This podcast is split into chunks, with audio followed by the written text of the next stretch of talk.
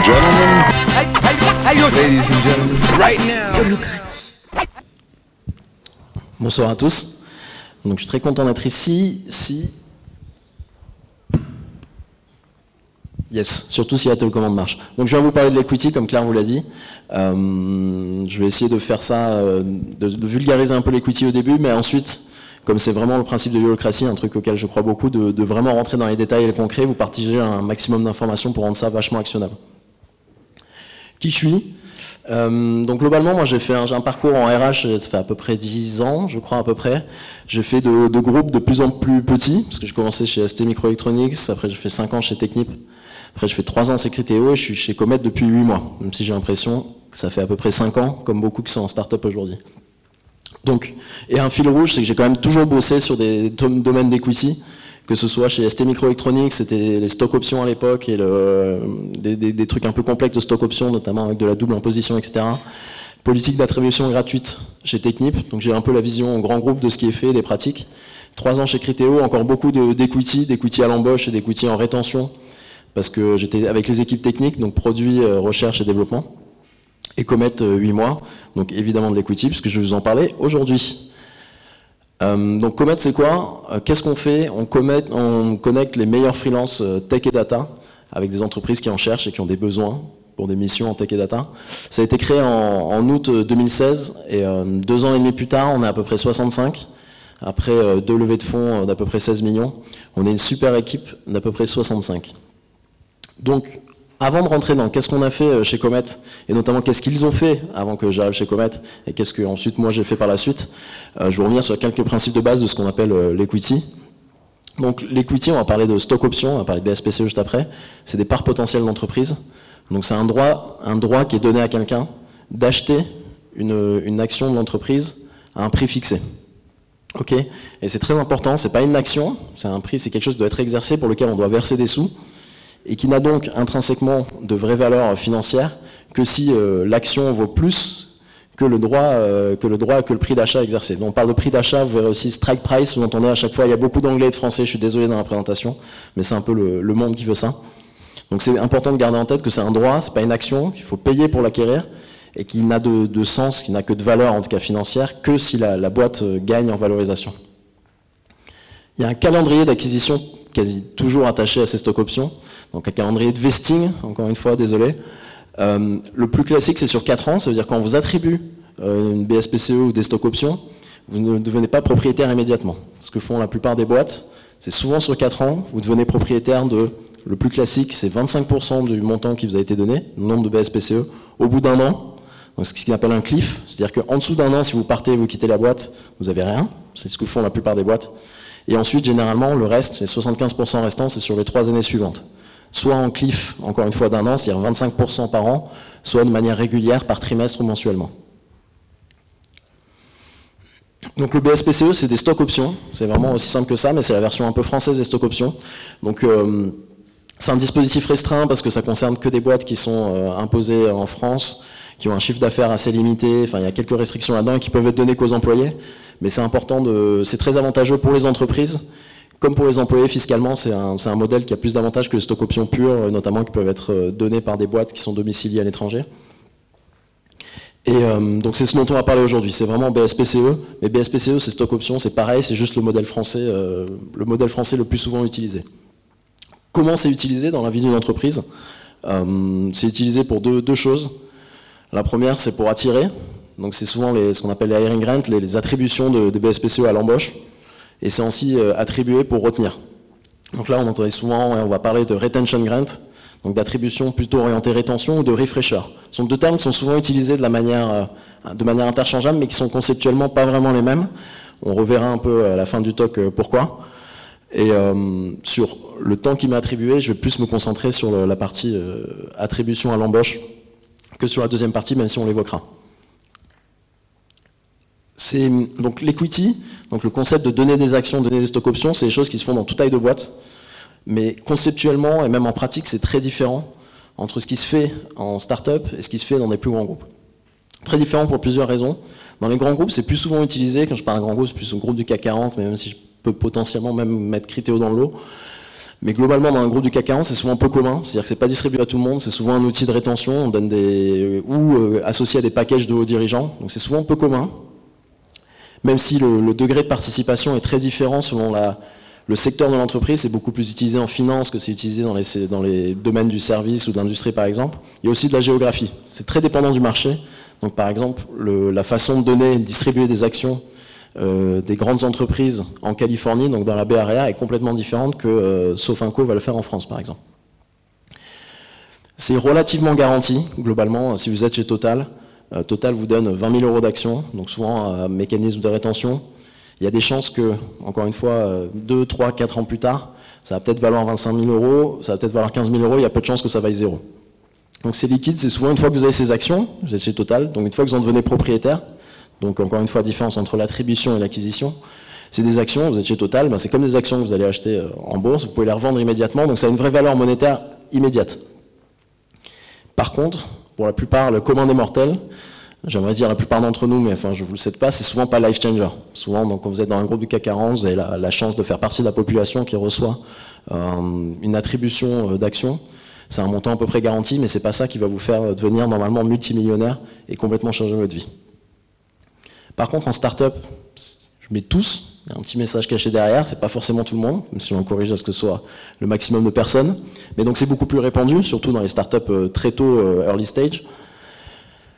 C'est très différent ensuite en termes de, moyens financiers, parce que je dis c'est peu probable. Qu'est-ce que j'entends par peu probable Il faut rester vachement réaliste, c'est que euh, ça n'a de valeur que si la boîte explose, et c'est illiquide, je reviens aussi sur la partie illiquide, ça n'a de valeur que si la boîte fait une sortie. Ça n'a de valeur que si la boîte finit par se faire racheter ou la boîte va en, IPO, entre en bourse.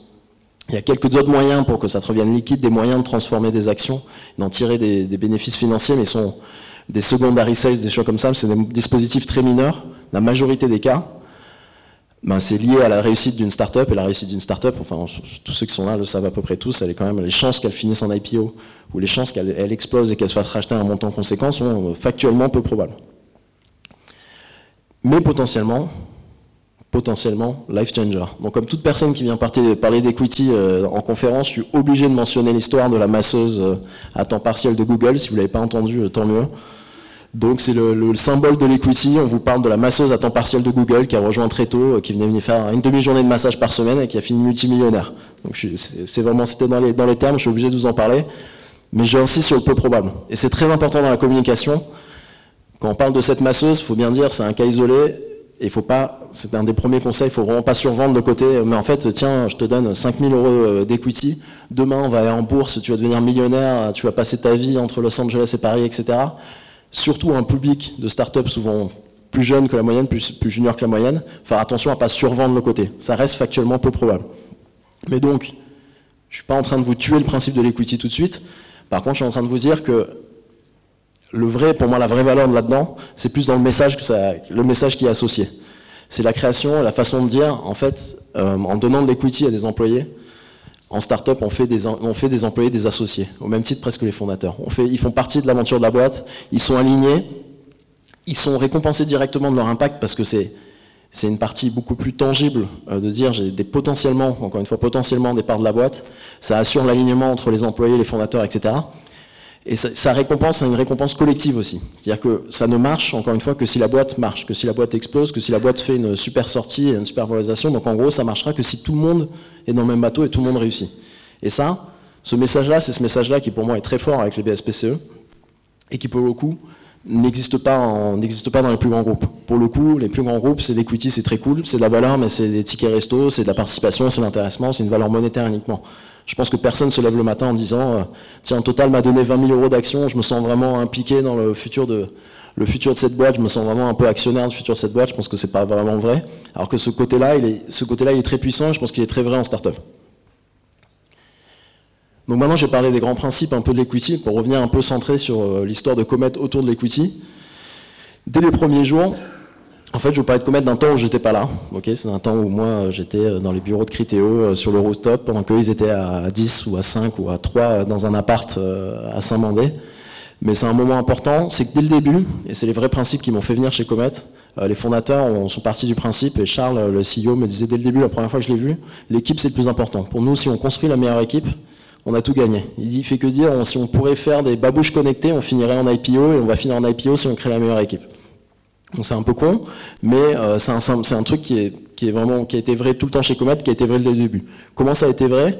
Il y a quelques actions et décisions euh, qui, le, montrent et qui, montrent que ça a été vrai. Le premier, c'était dire on attribue un pool initial, donc c'est-à-dire des parties de la boîte que l'on va attribuer aux, aux employés actuels et aux futurs employés de Comet.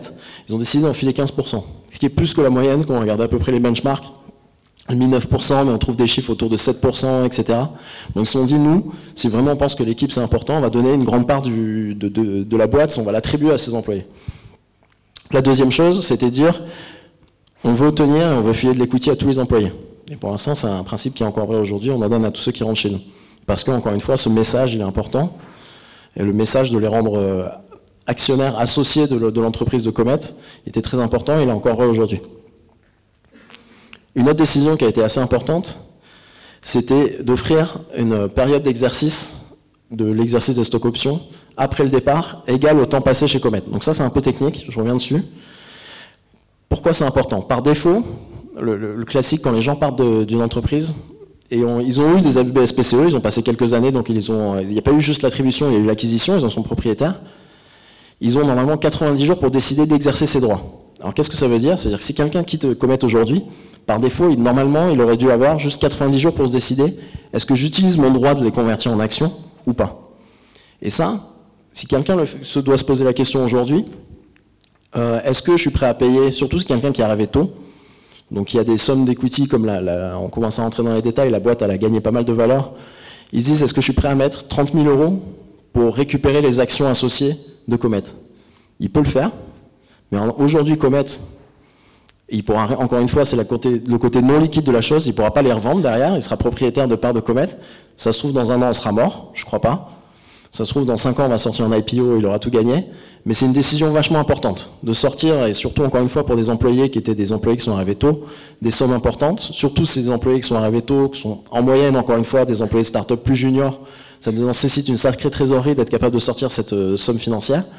Donc en donnant, en, mettant, en faisant en sorte que cette période d'exercice soit plus grand, on décale le moment où ils ont à prendre la décision. Donc si quelqu'un il a passé trois ans chez Comet, il était là dès le début, il s'est battu dès le début, il part de chez Comet pour une raison X, Y, et qu'il a trois ans pour décider, en trois ans il peut passer, pas mal de choses. Il peut attendre la fin des trois ans et au bout de trois ans voir comment Comet évolue. Est-ce que Comet est parti pour refaire une super levée de fonds et une super dynamique, il se dit ok je vais le faire, ou est-ce qu'au contraire on est en train de, mourir et dans un an et demi il se dit en fait j'ai bien fait de pas exercer mes, mes BSPCE. Donc en fait c'est un vrai avantage, c'est vraiment non négligeable la seule boîte, enfin, une des boîtes, le, gold standard en France pour ça, c'est Alan, qui a un exercice de 7 ans, je crois. Mais au-delà de, au de ça, il y, a quand même peu de boîtes qui font ce genre d'avantage. Le dernier point, ça a été la transparence. Euh, décision clé, ça, c'est pas que, pas que côté equity, c'est partout chez Comet. Le fait de dire qu'on va communiquer, on communique sur tout, tous les documents sont accessibles à tout le monde. Euh, et ça, c'est vrai dans plein d'endroits chez Comet. Historiquement, euh, j'espère que c'est plus le cas aujourd'hui. Enfin, je regarde euh, les membres de mon équipe, mais historiquement, le CEO, il y avait ses logins de son compte mail accessibles à tout le monde sur OnePassword, à toute la boîte. J'espère que c'est plus le cas. Je suis pas sûr, je peux aller vérifier, je pense maintenant. Les gens qui viennent en immersion chez nous, donc l'immersion, c'est les deux derniers jours du processus de recrutement. On les invite à passer deux jours chez nous pour rencontrer l'équipe et se faire une idée de ce que ça ressemble chez Comet. Donc ils signent évidemment un, papier, un non-disclosure agreement, mais on leur donne accès à tout. Ils ont accès à tous les comptes rendus, ils ont accès un modèle d'equity, ils ont accès à notre politique salariale, etc. Donc ça, la transparence, culturellement, ça fait vraiment partie de notre ADN. Et donc, dès le début, ils se sont dit, on veut trouver un modèle qui soit équitable, qui nous paraisse juste, parce que ça me paraît important de le faire de manière équitable, parce qu'encore une fois, si on croit en l'équipe, on croit en l'importance de donner un modèle équitable, mais aussi transparent. Qu'est-ce qu'ils ont fait? Ils ont trouvé Buffer. Donc Buffer, c'est une boîte qui fait du public posting sur les réseaux sociaux. Ce qu'ils font, c'est pas très important. Ce qui a fait Buffer, mais qui est beaucoup plus important, c'est qu'historiquement, euh, ils ont open sourcé pas mal de leur RH. C'est-à-dire qu'ils ils sont allés dire, nous, la transparence, c'est important en interne, mais en fait, aussi, il y a quelque chose qui est très peu fait en RH et qui est beaucoup plus fait du côté tech. On va redonner à la communauté, on va redonner aux gens, on va être transparent sur ce qu'on fait parce que ça pourra servir à quelqu'un. Donc, qu'est-ce qu'ils ont fait? Ils ont publié leur modèle d'equity qui est leur modèle et leur formule d'equity qui est celle-là. Alors je ne vais, vais, pas vous expliquer cette formule-là de buffer, parce qu'en fait tous les éléments de leur formule ont été repris chez Comet pour faire la, formule Comet in-house, un peu faite maison. Donc qu'est-ce que été le modèle de Comet qui a été décidé euh, dans les premiers jours? Ça a été de créer cette formule. Que le montant d'equity donné à l'embauche a été calculé par cette formule. Qu'est-ce que c'est cette formule? C'est dire il y a un montant initial d'equity qui est dépendant du rôle. Et le rôle, ça peut être quelqu'un qui est dev, plutôt sales, plutôt marketing, plutôt RH, plutôt finance, etc., qui était un peu différent selon l'impact présumé sur la boîte et la, criticité euh, que pouvait avoir le rôle pour la boîte. À ça venait s'ajouter un bonus de seniorité. Un bonus de seniorité, c'était un peu la même, la même chose, c'était se dire, on fait venir quelqu'un de senior, euh, notamment très tôt, on s'attend à ce qu'il ait un gros impact sur la boîte. S'il a un gros impact sur la boîte, il doit être récompensé en ayant des parts de, des comète plus importantes. Donc c'était un bonus, un montant, on va voir ensuite sur l'exemple, mais un montant en plus donné à certaines personnes qui venaient et qui venaient prendre un rôle très senior. Et ce montant-là, total, il a divisé par un risk layer. Qu'est-ce que c'est le risk layer? Euh, C'était un nombre qui était censé représenter le degré de risque que la personne venait prendre en rejoignant Comet. L'idée derrière, c'est de dire, le deuxième employé de Comet, il est venu rejoindre une boîte qui avait 90% de chances de, mourir dans les deux prochaines années. Le 40e employé, qui arrivait après la série A, globalement, le degré de risque n'était pas du tout le même. Et donc l'idée, c'était de se dire, on met ce risk layer, c'est un montant qui a commencé à 1 pour les premiers employés, pour les 7 premiers employés. C'est-à-dire que pour les 7 premiers employés, le montant initial n'était pas divisé, enfin était divisé par 1. Euh, mais ensuite, à partir du 8e, ce montant-là est passé à 2. À partir d'un certain, à chaque fois, à certains cliffs, à certains moments de nombre d'employés, ce risk layer été augmenté. Donc mécaniquement, le 15e employé versus le 30e employé, etc., avait toujours des montants d'equity plus faibles parce que il venait à un moment de la boîte où le risque inhérent au fait de rejoindre la boîte était plus faible. En pratique, en pratique comment ça marche? On prend un exemple d'un dev senior qui arrivait en 11e employé. On dit qu'un dev standard, c'était 6 euh, 000 euros, c'était le, package initial euh, associé au rôle. Parce qu'il était, était quelqu'un de senior qui venait mettre en place euh, une architecture importante au, niveau, au niveau de l'impact et du produit qu'on allait livrer, un bonus de seniorité de 10 000 euros. Par contre, comme il est arrivé après le huitième employé, à partir du huitième employé, le risk layer était 2 et non plus de 1, parce que le switch s'est fait à ce moment-là. Et donc l'equity qui lui a été donné au moment de son embauche, c'était 6 000 plus 10 000, divisé par 2, 8 000 euros. Ça, c'était le modèle historique. Ça reprenait tous les éléments de buffer, euh, qui disaient le concept de rôle. On fait des montants différents selon les rôles parce qu'on pense que certains rôles ont plus d'impact que d'autres. On fait un montant, un bonus de seniorité, encore une fois en représentant l'impact qu'on pense que la personne peut avoir sur la boîte. Mais par contre, on diminue ce montant total selon la date d'arrivée de la personne parce qu'on pense qu'il y a un risque inhérent au moment où il arrive. Et là, pour ceux qui avaient vu, euh, qui avaient regardé la slide avant, il manque un élément qui s'appelait l'élément choice, qui était de chez Buffer, et qui était l'élément important et qui ont paru important aux fondateurs de Comet, c'est de dire, en fait, on aime bien le fait et l'idée que l'on peut laisser le choix aux personnes qui nous rejoignent de prendre plus ou moins d'equity ou plus ou moins de salaire selon leur situation personnelle. Et la situation personnelle, c'était euh, l'appétence pour le risque. Ça pouvait être juste, mais en fait, moi, euh, enfin, j'adore l'idée de rejoindre Comet, mais j'ai un crédit sur le dos, j'en ai acheté une baraque, quoi que ce soit, un crédit étudiant à rembourser. Donc en fait, je, je préférerais avoir peut-être un peu plus de salaire.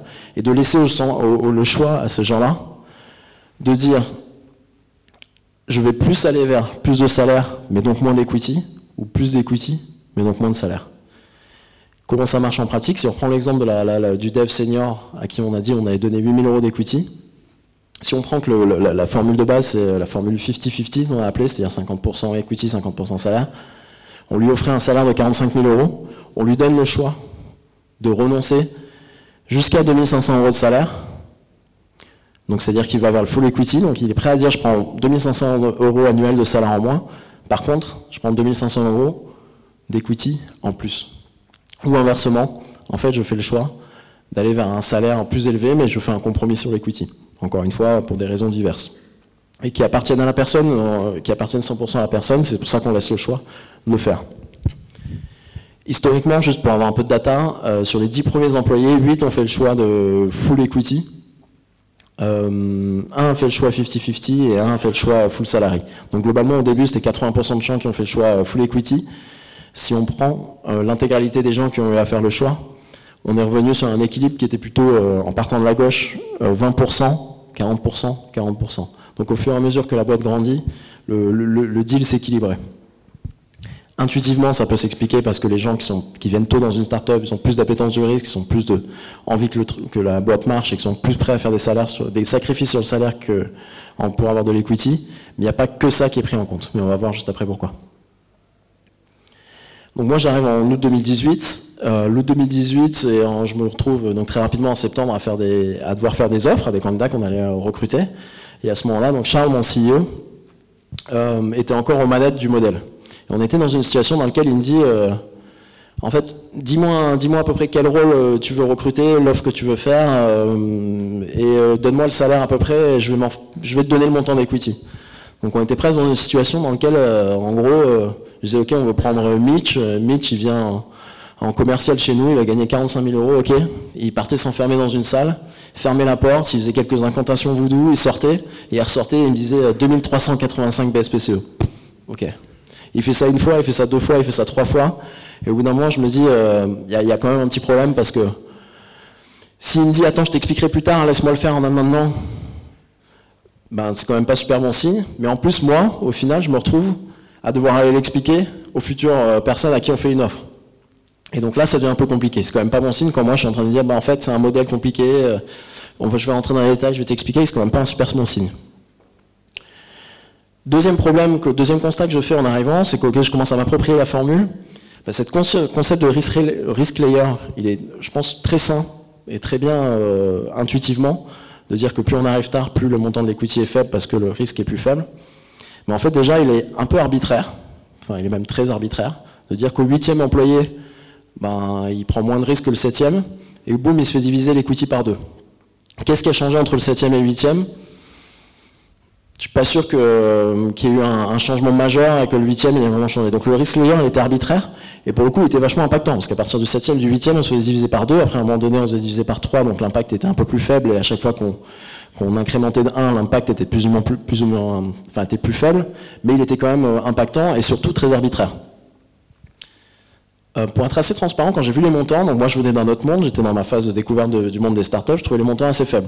Je me suis dit quand même, je vais regarder, parce que, euh, parce que je trouve que, enfin je m'attendais à ce que l'equity représente une, une, part plus substantielle du package qu'on offrait. Je me suis dit, tiens, je vais regarder un peu, euh, je, vais, je vais regarder un peu, je vais voir ce qui se fait sur le marché. Et le dernier point, je reviens sur ce choix d'equity, equity versus salaire, il était honnêtement moins pertinent. C'est-à-dire je me retrouvais dans la situation dans laquelle, en, ayant un peu regardé le modèle, en ayant un peu fait tourner des simulations, euh, si j'étais un conseiller financier indépendant euh, qui devait conseiller les futurs embauchés, on en était arrivé à une taille de boîte, on était arrivé à, euh, un modèle de sacrifice de salaire pour l'equity, où je pense que ça valait plus le coup, sauf si vraiment on est 100% sûr que Comet va finir en IPO. Bon, je suis 100% sûr, c'est pour ça que j'ai choisi full equity. Mais mais globalement, ça valait plus le coup, je pense, de manière rationnelle. Le choix était probablement plus sain et plus sûr à faire du côté full salary. Mais donc, on se retrouve à voir des gens qui prennent des décisions sans forcément être euh, vraiment bien informés. Et moi, c'est très dur d'être euh, conseillé dans la décision. Parce que si je me retrouve à conseiller quelqu'un et lui dire, en fait, prends full salary et on finit en IPO, parce qu'encore une fois, on va finir en IPO. Dans 10 ans, il revient, il me dit, mais en fait, souviens, tu m'avais demandé de faire, m'avais conseillé de faire full salary et en fait, tu viens de me faire perdre euh, 400 000 euros. Quoi. Si par contre je conseillais, je lui dis que c'était la situation inverse, je disais mais vas-y, euh, faut que tu y crois, finis un full equity, et derrière il me dit mais attends, je viens de faire les calculs, mais pour que full equity ce soit rentable, faut qu'on arrive à faire à peu près x12 sur notre valorisation. Donc en fait j'étais dans une situation impossible, et de mon point de vue perso, c'est que c'était un choix qui était le choix qui était fait majoritairement. C'était euh, de faire un, choix de full salarié. Je pense que c'est un choix qui pénalisait ceux qui avaient le moins, d'informations. Et honnêtement, je trouvais pas que c'était quelque chose de très simple de mon côté. En plus, c'était une lourdeur administrative de suivre par employé qui avait fait quel choix euh, pour le système de paye, etc. Donc c'était un peu chiant. Et le constat un peu final, mais qui était au début, c'est que personne ne comprend l'equity, c'était très dur à expliquer, très dur à, appréhender, notamment avec cette question de modèle, avec le choix qui venait s'ajouter, etc. Donc qu'est-ce qu'on s'est dit? On s'est dit on va faire une V2. Et qu'est-ce qu'on va faire pour la V2 Pas de compromis sur la transparence. Encore une fois, c'est une, valeur clé de Comet, on n'allait pas revenir là-dessus. On allait faire un modèle plus simple, plus facile à expliquer, plus facile à comprendre. On allait l'aligner avec ce qu'on venait de mettre en place, qu'on a aussi revu notre plan de, salaire, une politique salariale, qui était aussi transparente et qui est en fait quasiment copié sur, euh, c'est marrant, sur le TOC, le premier TOC de Yolocracy de Payfit, c'est sur Payfit qu'on avait copié notre modèle initial de salaire.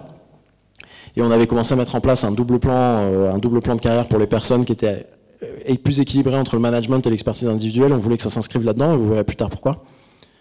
Durable, donc l'idée c'est qu'on n'ait pas à le rechanger depuis six, mois plus tard. Et un vrai focus sur la rétention. Le vrai focus sur la rétention, je vais expliquer le pourquoi juste après. Pourquoi? Euh, pourquoi le focus sur la rétention Je l'explique là-dedans. Là-dedans, je veux juste faire un petit zoom sur ce que je pense être la, meilleure source euh, d'information euh, pour se construire un modèle d'equity. C'est un, un, livre et un site internet qui s'appelle Rewarding Talent de Index Venture. Donc je vous laisserai le lire après, on en reparle un peu après. Mais qu'est-ce qu'il dit Rewarding Talent? Il dit que le montant d'equity pour une boîte qui est en série A, la manière la plus simple de le designer, c'est d'exprimer un montant qui est en pourcentage du salaire de base et dont ce montant et ce pourcentage est en fonction du job et de la seniorité. Et en gros, voilà à quoi ça correspond. C'est une screenshot un peu moche du site internet. Vous, l'avez accessible en web app, vous n'avez pas besoin de, recopier les montants. Il dit qu'en fonction des jobs, donc il met les jobs Sales, Customer Success, Marketing et Tech tout en haut, et de la seniorité, si quelqu'un vient en directeur en engineering, donc en produit ou en dev, vous devez lui filer 75% de son salaire de base en equity. Et en fait, cette segmentation par métier, lui, il la faisait sur le principe de l'impact sur la boîte. Quelqu'un qui est en engineering a plus d'impact que quelqu'un qui est en marketing ou en finance. Et aussi de marché. Parce que le marché est plus tendu pour les tech, plus tendu pour le product, plus tendu pour le business development. En pratique, je pense que c'est vrai. Mais ça s'est très peu vu sur euh, nous, l'historique des offres qu'on a faites avec l'ancien modèle. Si je reviens, je pense que nos modèles, après avoir fait le benchmark, je pense que nos montants étaient en effet un peu faibles. Mais néanmoins, on avait 95% de taux d'acceptation des offres. Donc même si on avait un modèle un peu faible, on avait quand même un taux d'acceptation des offres assez élevé. Donc je pense vraiment que le marché en France, à Paris, n'est loin d'être aussi mature qu'il n'est à Londres et encore moins mature qu'à SF. Donc ça, c'est un modèle avec un prisme londonien euh, qui dit on doit vraiment surpayer pour les techs. En France, je pense que c'est honnêtement pas nécessaire.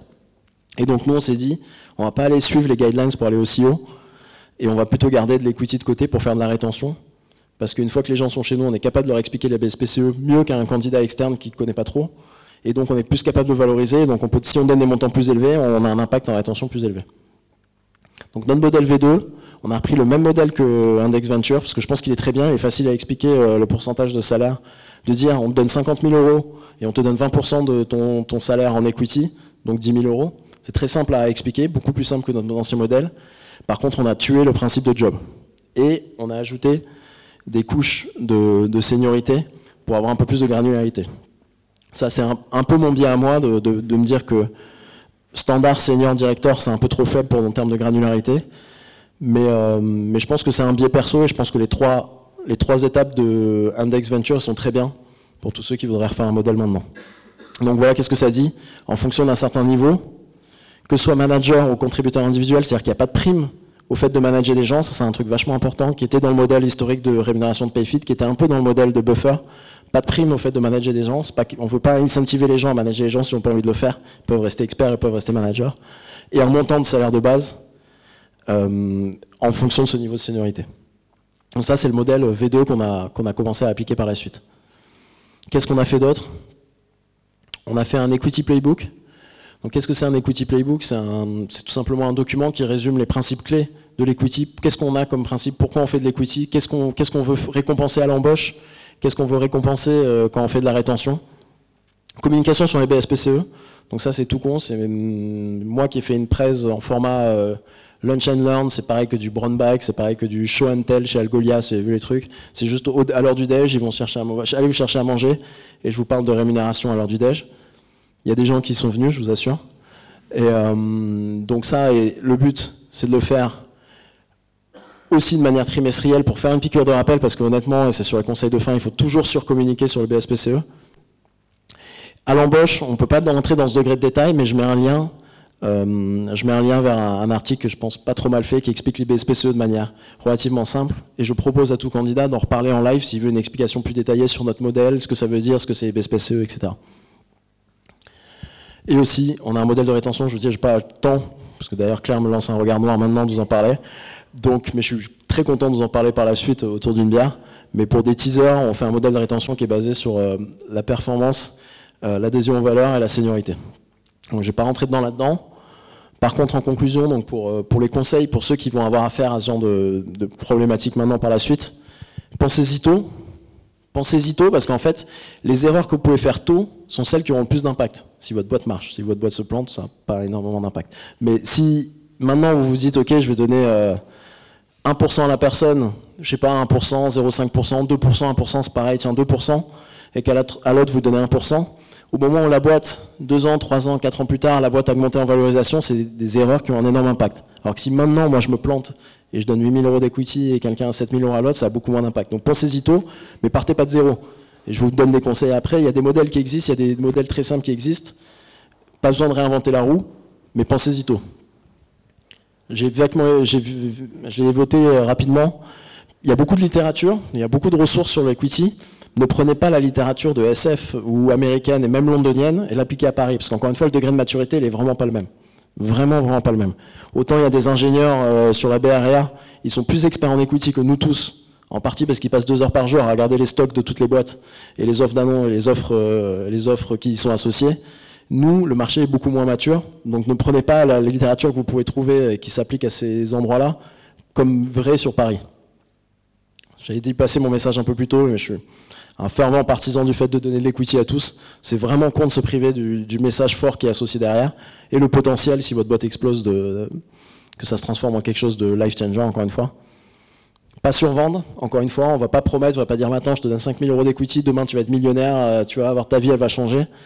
Mais ne pas survendre, ça ne veut pas dire ne pas communiquer du tout dessus. Je pense qu'il faut vraiment communiquer, il faut surcommuniquer, c'est un sujet un peu technique, un peu chiant, et donc il ne faut pas hésiter à y mettre les moyens. La transparence, c'est le choix salaire versus equity. Je vous encourage à y réfléchir, surtout si vous êtes fondateur, vous êtes RH euh, d'une boîte assez tôt. Le transparence, c'est pas que l'equity, c'est une, discussion qui est beaucoup plus générale et qui est vraiment culturelle. Mais je pense que c'est quelque chose auquel, il faut réfléchir, auquel nous on croit beaucoup. Le choix salaire versus equity, j'ai présenté, euh, je l'ai présenté de manière assez négative, mais c'est quelque chose de très positif. C'est quelque chose que les employés ont vraiment beaucoup aimé, et même certains demandaient à ce que le choix soit bien plus conséquent. Il y a un, endroit où la responsabilité de la boîte est engagée, mais enfin, pensez-y, je pense que c'est quelque chose de très bien. Et honnêtement, je pense que si j'avais été plus courageux, c'est quelque chose qu'on aurait gardé dans notre modèle actuel. Un peu mieux fait, mais qu'on aurait gardé dans notre modèle actuel. Candidat. Donc ça, j'ai beaucoup orienté le, talk sur les fondateurs RH, ceux qui réfléchissent à un modèle. Mais si vous êtes candidat à une startup, rien ne vous empêche au moment où vous avez une, une offre d'avoir demandé plus d'infos. C'est genre, ça représente quoi en pourcentage de la boîte ce que vous êtes en train de me donner? C'est quoi la valorisation actuelle que vous utilisez pour la boîte? C'est quoi potentiellement le modèle que vous utilisez? C'est-à-dire comment vous avez déterminé que vous me donniez ce montant? Je pense que c'est des questions vachement saines à poser au moment où vous parlez avec une entreprise. Et les ressources clés, je vais aller assez vite. Euh, Rewarding Talent, c'est un livre, c'est une application web, elle est super bien foutue. C'est pour moi le mieux fait pour, euh, pour servir comme base pour monter votre modèle. Le kit Galion, super utile pour les fondateurs. Donc le Galion Project, il a un kit BSPCE qui donne des, pratiques assez sympas, mais aussi qui donne des term sheets, c'est-à-dire des documents que vous n'avez pas à payer euh, forcément à aller chercher, à les payer, acheter auprès d'avocats, des documents standards qui vont vous aider à, faire vos BSPCE très tôt. Buffer, euh, la presse sera disponible, vous avez les liens, le, le modèle d'Epen Equity, leur modèle à eux expliqué. Bientôt, on, partagera notre modèle à nous, on l'open sourcera parce que je crois beaucoup à ce que fait Buffer et je veux faire la même chose. Je veux qu'on redonne à la communauté notre modèle euh, hiring et rétention en public. On associera un blog post qui parlera aussi de la partie rétention. Côté people, euh, vous avez de la chance. Le premier, il est dans la salle. Il y a Alexandre euh, qui est caché là derrière. Donc Alexandre, il est fondateur d'Equify, qui est un outil qui vous permet de gérer les, BSPCE.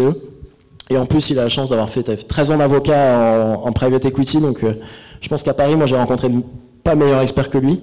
Et en plus, il est fondateur, donc il se casse la tête en ce moment savoir comment faire son propre modèle. Florent Artaud, qui a monté Equity, une boîte de The Family, qui fait du conseil en, BSPCE aussi, qui est un, très, un autre expert un peu sur Paris, si vous avez besoin de conseils pour vous aider à monter votre. Nous, Rodolphe, qui est un ex-employé euh, de Buffer, qui nous avait aidé sur notre modèle de salaire et un peu sur l'equity, et qui a monté une boîte qui s'appelle Remotive.io. J'ai un peu rushé sur la fin, ça a peut-être du sens hier, mais je vous remercie en tout cas pour votre attention.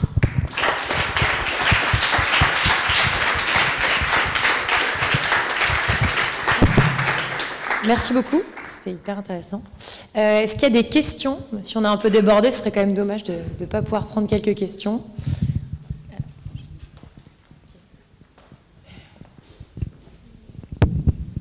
Merci. Tu nous as parlé des, des equity et des droits que ça donne euh, au moment où on les revend. En revanche, est-ce que ça donne lieu à des, versements de dividendes? Oui, Si on le transforme en action par la suite, oui. On peut. Et encore une fois, je t'encourage d'aller voir, euh, parce qu'il y, a plusieurs façons de worder les BSPCE pour voir les droits que ça peut donner par la suite. Pardon. Mais oui, potentiellement. Mais que quand ça se transforme en action et par la suite à certaines conditions, donc c'est un peu spécifique. Mais oui. Mais souvent, initialement, euh, surtout pour des boîtes qui sont souvent pas rentables, sont souvent start-up, enfin, sont en de croissance, la vraie valeur ajoutée, c'est la perspective de, de revenus que ça peut générer en cas d'action, c'est-à-dire d'exercice, où on les transforme en action, et de revente euh, immédiate par la suite. C'est plus ça la vraie valeur du, du BSPCE en tant que tel. Euh, bah, justement, ma question est liée. On m'avait dit, un, un, pote of finance m'avait dit justement qu'on pouvait ouvrir un compte en banque, euh, un compte spécial à la banque en avance justement pour ce type de, Alors ça, situation. Ai aucune idée, mais ça m'intéresse. Je vois Alexandre qui me fait non de la tête. Encore une fois, vous avez Alexandre est juste derrière. Je demande alors. Truc, ouais, saute-lui dessus au moment avec une bière. et euh, il n'y a aucune réponse, auquel, aucune question auquel il n'a pas de réponse autour de l'equity. Merci. Qui veut le micro? Non, Lucas, t'as pas le droit.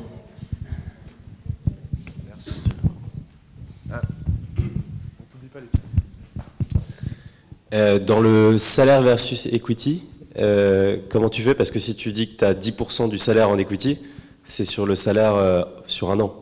Ouais, en fait, on a tué le choix du salaire sur l'equity, donc on ne pose plus la question du 10% du salaire. parce que, tu vois, à la fin, tu dis considérez-le, et donc je, je, trouve que l'idée, elle est hyper bonne, mais si tu dis par exemple quelqu'un qui a 45 000 de salaire, tu dis 4 500 euros d'equity, s'il a choix entre être payé 49 500 ou 45 000 plus 4 500 d'equity.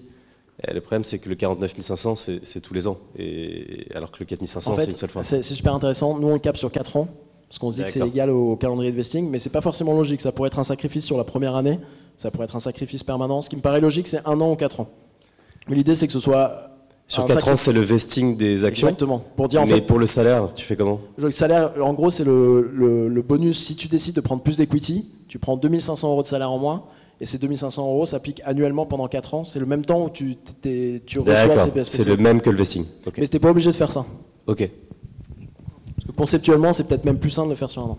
Ouais, peut-être en complément, en fait, la façon dont il faut l'analyser aussi, c'est comme si tu donnais à ton salarié les 4500 euros qu'il investirait dans la boîte aujourd'hui, et si elle prend en valeur, euh, donc, voilà, il touche ces 4500 euros one shot. Après, quand tu dois le faire courir, normalement, soit tu fais des reloads, où tu réattribues, c'est ce qui se fait aux États-Unis, euh, mais plus difficilement en France. Mais donc c'est comme si tu lui donnais 4500 euros, comme s'il avait possibilité d'investir gratuitement dans la boîte aujourd'hui à la valeur actuelle.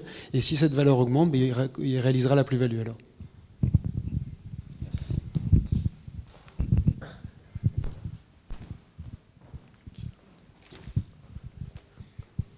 C'est un peu un circuit.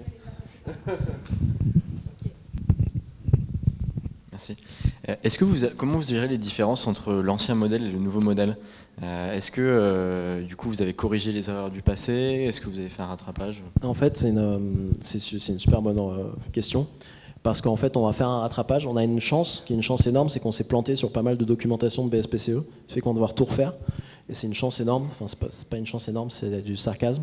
mais, mais en gros, ça nous permet de revoir le modèle de rétention nous permettra de corriger ces erreurs potentielles. Et en fait, du moment où on a switché les deux modèles. Parce que notre modèle de rétention, on va viser une certaine quantité d'equity par personne selon le, rôle, selon la seniorité et la performance. Et donc, on va pouvoir dire à quelqu'un, en fait, on t'a donné 1000, mais on pense euh, maintenant, après coup, que tu aurais dû recevoir 2000 et on, fait, euh, on peut le faire rétroactif à date d'arrivée. Donc, c'est quelque chose qu'on fait en ce moment. C'est que du plus, du coup. Est-ce que quoi? C'est que du plus par rapport à avant. Votre nouveau modèle est non, plus non, évidemment, on ne revient jamais en négatif. On a fait la même chose quand on a changé de modèle de salaire, on a changé de modèle de salaire et c'était que du plus. Et donc on a dit à des gens, bah, en fait, des gens qui arrivés depuis deux mois, bah, en fait, on a changé notre politique de salaire. On pense que tu devrais gagner 49 000 euros, tu gagnes 46 000, ben, tant mieux pour toi. Et s'il y en a que c'était l'inverse, on disait, ben, on pense que tu devrais gagner 46 000, tu gagnes 49, garde 49. Merci beaucoup pour la présentation, c'était super intéressant. Et moi, ma question, c'est euh, euh, comment vous en êtes arrivé à déterminer ces 15% euh, dédié aux employés. Pourquoi ce chiffre-là? Vous avez dit, as dit que le marché, effectivement, c'était 9% plutôt. J'ai l'impression que ça tourne toujours entre 10 et 15. Mais du coup, pourquoi 15 de, Donc encore une fois, c'était un temps où j'étais pas là, mais de mes discussions avec les fondateurs à ce moment-là, en gros, ils ont pris les invest, les investisseurs reviennent avec pas mal de recommandations et en gros, ils ont poussé un peu pour la tranche haute auprès des investisseurs qui sont pas fondamentalement contre donner de l'equity à des employés, mais qui, sont, a une discussion et ils ont pris un peu la tranche haute du benchmark. Mais c'est vrai que je sais pas ce qui empêcherait de dire 20 ou 25 maintenant. Quoi. Enfin, faut, faut faire attention à, ouais, qui on donne des parts de sa boîte. Mais euh, ils ont pris la tranche haute d'un peu ce qu'ils pensaient être le benchmark de, de l'époque. Ils ont dit ok, c'est 7-9, bah, nous, où jusqu'où on peut aller qui est raisonnable en discutant avec les investisseurs, ils sont arrivés à 15.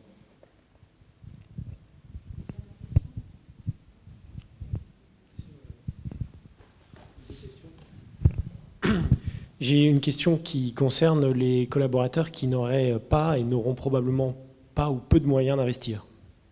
Quel- quel- comment tu d'acheter les actions? Parce que là, dans, dans ton modèle, à- systématiquement, euh, que ce soit euh, dans les 90 jours qui suivent le moment où je quitte l'entreprise ou 7 ans après, à un moment donné, j'achète. Et à un moment donné, en effet, j'ai le choix entre ça et puis plein d'autres trucs dans ma vie euh, quotidienne de collaborateur. Et je dois manger, je dois boire. Enfin, c'est vraiment, ça s'adresse. Si je veux étendre mon, le BSPCE à, à toute mon entreprise et, et à des salaires très petits, ça c'est la première question. Et dans l'autre, tu parles d'IPO, mais effectivement, même dans les startups, ça concerne euh, une quantité très restreinte d'entreprises. Et il peut aussi euh, y avoir, je pense que c'est le cas pour la majorité d'entre nous, de ceux qui réussiront, euh, c'est qu'ils vont construire des petites entreprises qui vont très bien fonctionner, mais qui vont atteindre une, une taille qui va leur permettre d'être rentables, mais pas forcément de faire fois X. En fait, c'est vrai que Et là, dans cette anticipation-là, comment est-ce que tu construis le modèle? En excluant euh, pratiquement euh, le fait de passer par une IPO, et ça change probablement totalement le calcul. Non, je pense que ça change le calcul. Et en effet, le calcul, le modèle, il a été fait sur la base plus d'une sortie que d'une passage à rentabilité. C'est le premier point. Pour répondre à ton, ta première question sur en fait la liquidité, parce qu'en effet, je sais pas si tout le monde a compris, mais c'est une stock option, donc on doit exercer, on vous a donné une certaine valeur, on doit exercer 20 000 euros pour avoir les actions. En fait, la question, elle se pose moins déjà quand c'est une problématique de sortie, parce que c'est une problématique de sortie. Si on sait qu'on exerce 20, mais qu'une fois qu'on aura exercé 20 000 euros, on aura des actions qui valent 200 000 et qu'on pourra les revendre immédiatement, la question ne se pose pas. Donc en fait, on va gagner 180 000, il y a la, trésorerie, c'est peanut. Mais c'est vrai que la question, elle se pose plus dans le cas que tu dis, et honnêtement, on a- n'a pas pensé à jamais réfléchi au modèle de comment est-ce qu'on donne la liquidité pour que les gens puissent l'exercer si on a un modèle euh, plus rentable et pas forcément de sortie.